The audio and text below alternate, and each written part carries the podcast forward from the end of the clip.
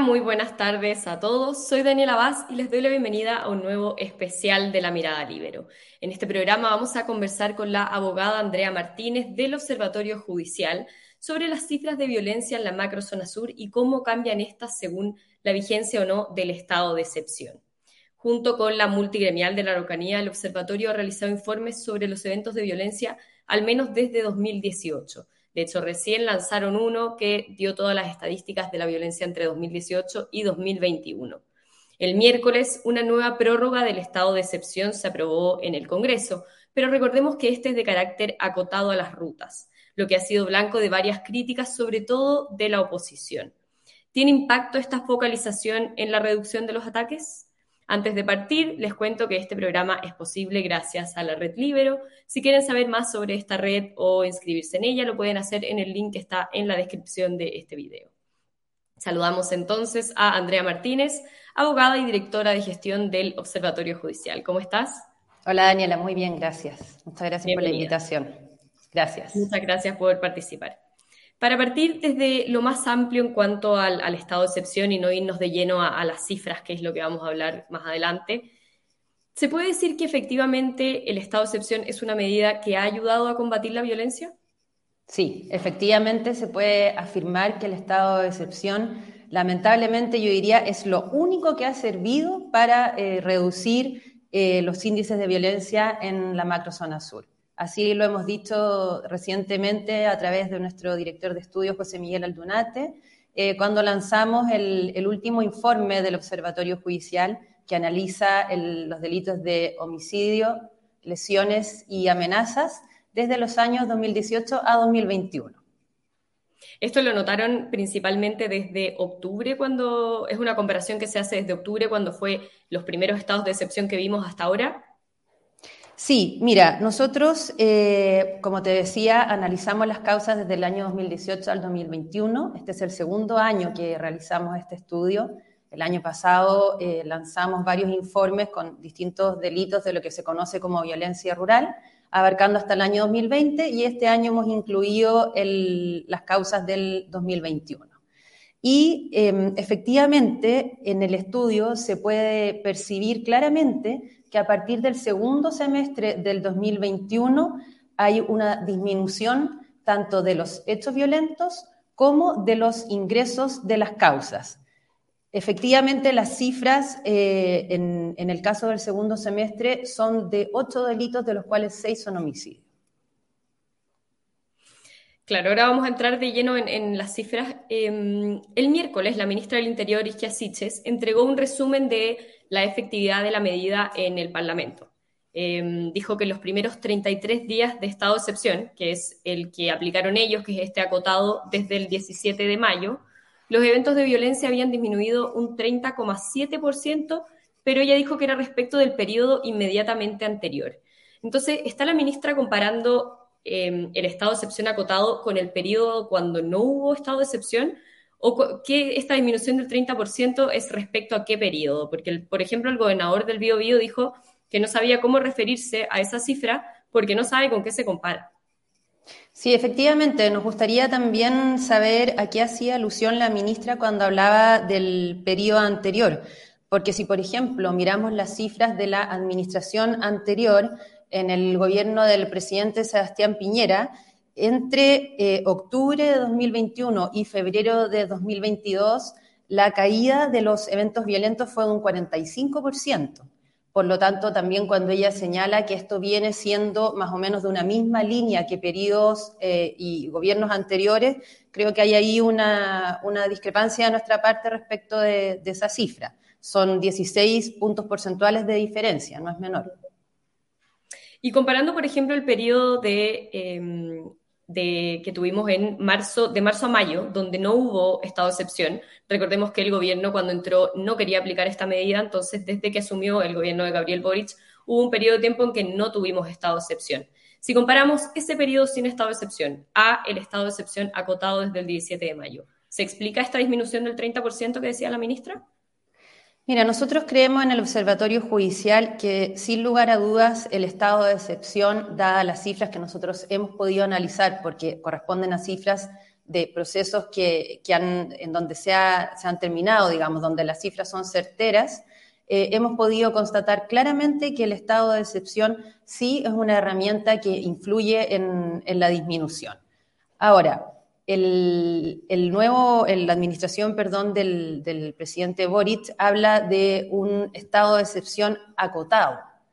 Bien, nosotros creemos que, eh, a diferencia de esa denominación de acotado, eh, la administración anterior se refirió al estado de excepción siempre como un estado de excepción eh, total, digamos, tal como lo establece la ley. Y eso permitió, como te señalaba, un, índice de una bajada mayor de delitos violentos de un 45 versus este 30%.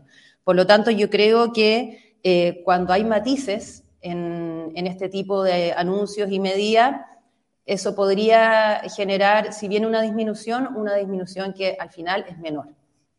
Claro, aún no podemos hablar de, cifras cerradas porque recién estamos viendo los primeros, es la segunda prórroga de este estado de excepción acotado. Pero considerando esto que, usted me comenta, em, ¿podemos ya decir que un estado de excepción acotado es menos eficaz para combatir la violencia? ¿Qué, cifras se manejan hasta el momento con estos dos meses que llevamos aproximadamente?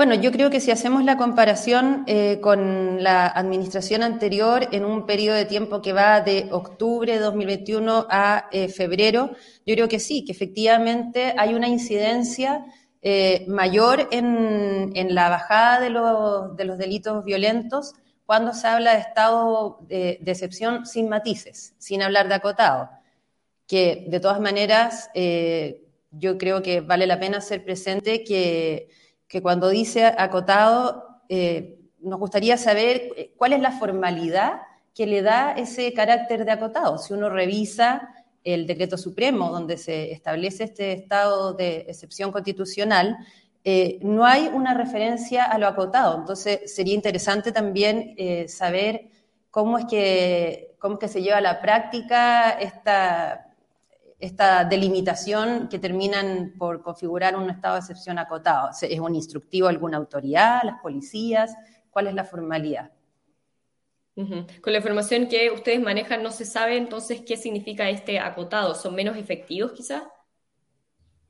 Bueno, si hacemos el análisis de las cifras, como te decía, de un año a otro, sí, eh, hay una, pueden influir obviamente otros factores. Hay una, en este en este tipo de casos de, violencia y sobre todo en este lugar geográfico y con, la situación que existe de, cierta eh, inaccesibilidad para las policías a los territorios, claro, hay varios factores que confluyen, pero sin lugar a dudas creemos que cuando no hay matiz, el, estado de excepción ha tenido mejores, mejores resultados.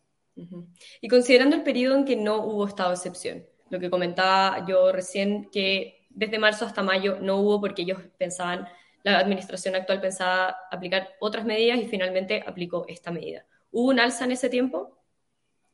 Bueno, nosotros la verdad es que en el informe que tenemos eh, respecto de, los delitos, como te decía, de homicidios, lesiones y amenaza, nosotros el análisis que tenemos es de 2018 eh, a 2021. No podemos analizar las causas eh, del año 2022 porque están en proceso, no, no, no, tendríamos resultados certeros. Siempre existe, cuando se hacen estudios en, en materia judicial, siempre existe un desfase temporal debido al tiempo que toma la tramitación de las causas.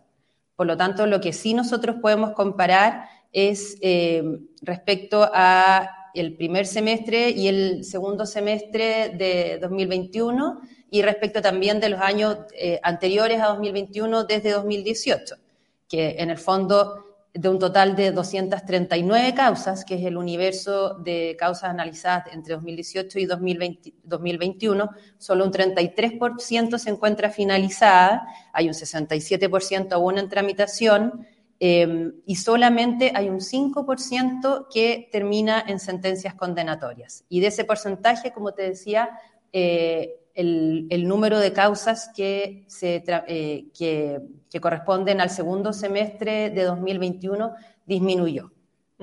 Justamente ese tema iba a pasar ahora sobre el 5% de las causas que termina por sentencia condenatoria. Esto refleja claramente que hay impunidad en esta zona. Pero ¿por qué sucede esto y cómo se podría mejorar? ¿Es más acción del Estado en las querellas, por ejemplo? ¿O cómo, cómo podría ser una manera de que más causas terminen con sentencia, no solo el 5%? Sí, mira, esa es, una, es la pregunta más más relevante eh, que todos tratamos de, dilucidar.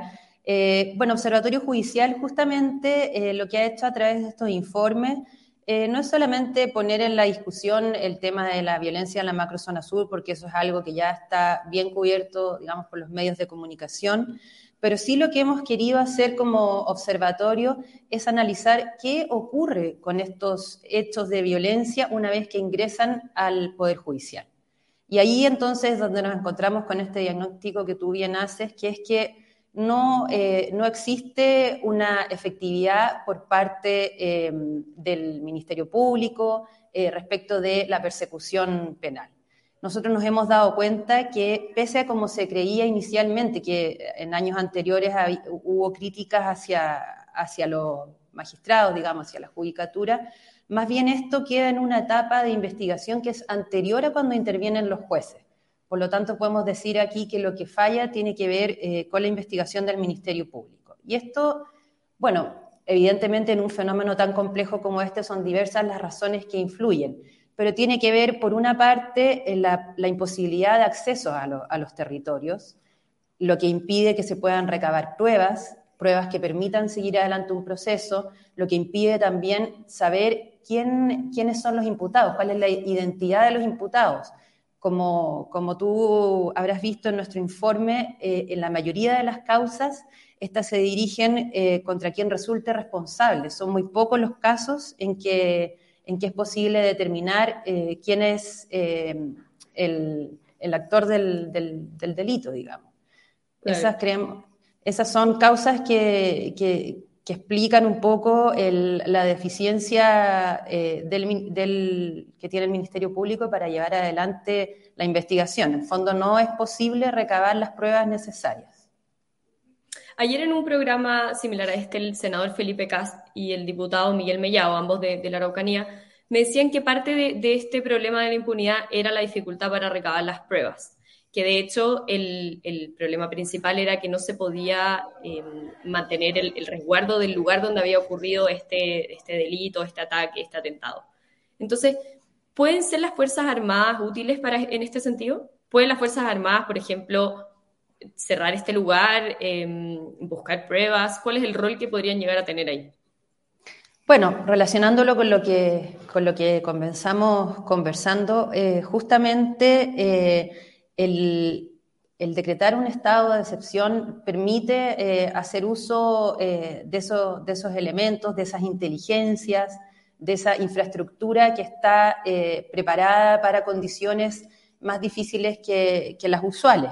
Sabemos también que, aquí hay un, problema con, no solamente con, como podemos constatar en este informe, respecto a personas, a particulares, también la, violencia eh, se ha acrecentado también contra trabajadores, eh, va acompañada también de la comisión de otros delitos como los ataques incendiarios, eh, la, interposición de artefactos peligrosos.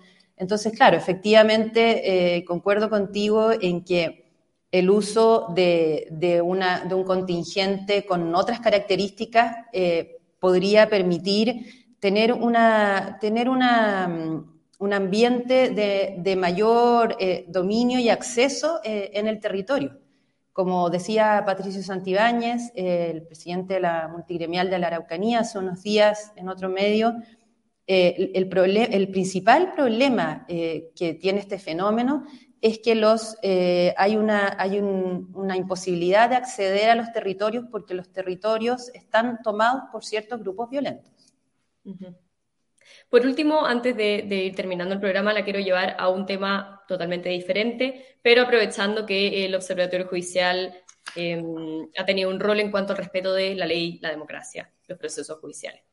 Entonces, hemos visto ahora que comienza, desde el lunes comienza oficialmente la campaña para el plebiscito, Y están proliferando varios abogados, algunos de ellos se presentan como académicos y no con sus cargos, em, por ejemplo, de asesores del gobierno o, parte del Poder Ejecutivo, que en redes sociales o en distintas campañas salen así como una suerte de explicación o de comprobación de fake news, que en algunos casos son ciertos o no son ciertos. Entonces, para poner un ejemplo más preciso, está el caso de la asesora de la SECPRES, que se llama Constanza Salgado, que graba videos a favor de, eh, de la prueba, de, la prueba al borrador de la Constitución.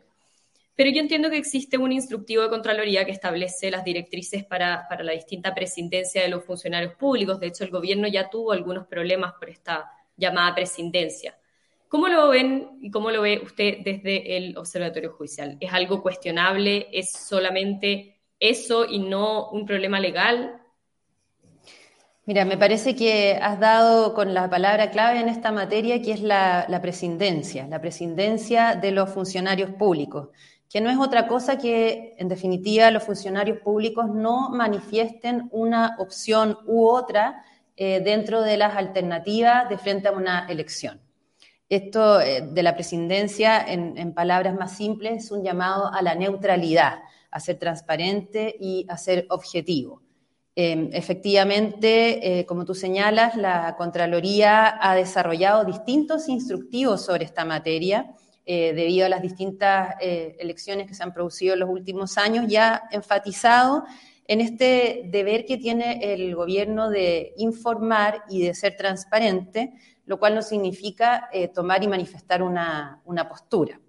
Ahora, dicho lo, anterior y en virtud de, esa misma transparencia y, objetividad a la que alude el Contralor eh, General de la República, me parece importante eh, aclarar que más allá de, si hubo o no presidencia de estos funcionarios, hay temas que creo que deben ser informados de manera clara y precisa como por ejemplo en estos mismos eh, casos que tú señalabas con el tema de la expropiación y, el justo precio. Nosotros como era, era, uno de los temas que hablaba esta funcionaria de, las empresas en la, en la campaña, ¿verdad? Exactamente. Nosotros como Observatorio Judicial hemos seguido y hemos estudiado el tema de las expropiaciones. De hecho, nosotros tenemos eh, un informe que analiza las expropiaciones desde los años 2015 a 2018 eh, analizamos un universo de 601 causas y la verdad es que cuando se produce la situación de la expropiación, en muchos de los casos se produce un juicio de reclamación respecto del monto eh, que se está estimando. Y la verdad es que en esos casos eh, los resultados son que hay un 35% en los cuales se reclama, que es una cifra no menor, ¿Y qué quiere decir esto? Que se tendrá que determinar, si es que acogida esa reclamación, el juez tendrá que determinar, en el fondo, un monto que en definitiva será un punto medio entre lo que la persona le, fue asignado y lo que ella reclama. Entonces, como puedes ver, eh, las cifras eh, detectan que esto no es, una, no es un tema que sea algo muy, muy, muy fácil de, delimitar en el fondo y que, y que justamente al establecer un concepto como el de precio justo, se está apuntando hacia una discrecionalidad que hoy más bien es un, un tema técnico que resuelve el juez eh, con, de acuerdo a, pautas técnicas, digamos, y que ofrecen una mayor certidumbre, dado que la persona eh, que se ve expropiada sabe que lo que se tiene que determinar es el valor de mercado de la propiedad y no esto que se conoce como justo precio, que además eh, hay que recordar que en, la historia de, Chile ha ocurrido a propósito de la minería del cobre, que eh, no siempre se ha determinado lo, justo eh, como algo que sea eh, por sobre el precio de mercado, sino que más bien ha habido casos en que ha estado por debajo. Es decir, en este caso estaríamos viendo, em, además de que se complica un poco con la presidencia, siendo que es asesora de la SECPRES, sino que las aclaraciones que da no son tan certeras. Exacto, exacto. Más allá, más allá de, esta zona eh, donde aparece el, concepto de la prescindencia y, las consecuencias que éste tiene, me parece importante eh, hacer el punto sobre el fondo de la, de la opinión que ella emite. Como te digo, nosotros tenemos disponible en nuestra página web de Observatorio Judicial eh, un estudio sobre expropiaciones, donde justamente analizamos eh, cómo ha sido en tribunales el proceso de reclamación de, de la indemnización. Perfecto. Bueno, en honor al tiempo nos tenemos que ir despidiendo, pero Andrea, muchísimas gracias por su participación en este programa, por mostrarnos las cifras que, ha recopilado también del Observatorio Judicial sobre la violencia en la macrozona sur. Muchas gracias a ti, Daniela, por la oportunidad. Gracias también a todos quienes nos están viendo, especialmente a la Red Libero, y nos encontramos en una próxima oportunidad.